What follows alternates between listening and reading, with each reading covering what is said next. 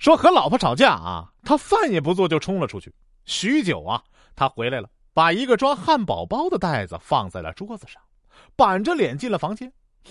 我的心一下子就软了，还有点疼。这么好的老婆上哪儿去找啊？我愧疚的把手伸进了袋子里，然后抓到了一个仙人球。说地理课后啊，一个喜欢上课睡觉的同学嘀咕：“同样是睡七个钟头，零点睡七点起，整个人跟废了一样；五点睡十二点起，却总能精神饱满。不知道我是怎么了？”旁边一个同学说道：“可能是你生错时区了吧。”表弟呀，你难得来一次，我一定要请你吃好的。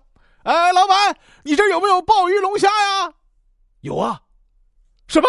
你一个卖沙县小吃的，竟然还卖这个？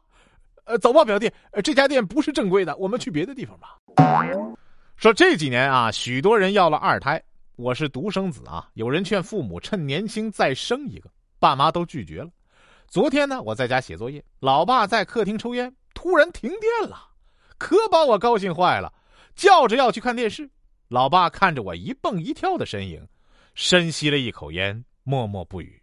今天中午，他在饭桌上宣布，经过和妈妈商量，准备再生个孩子。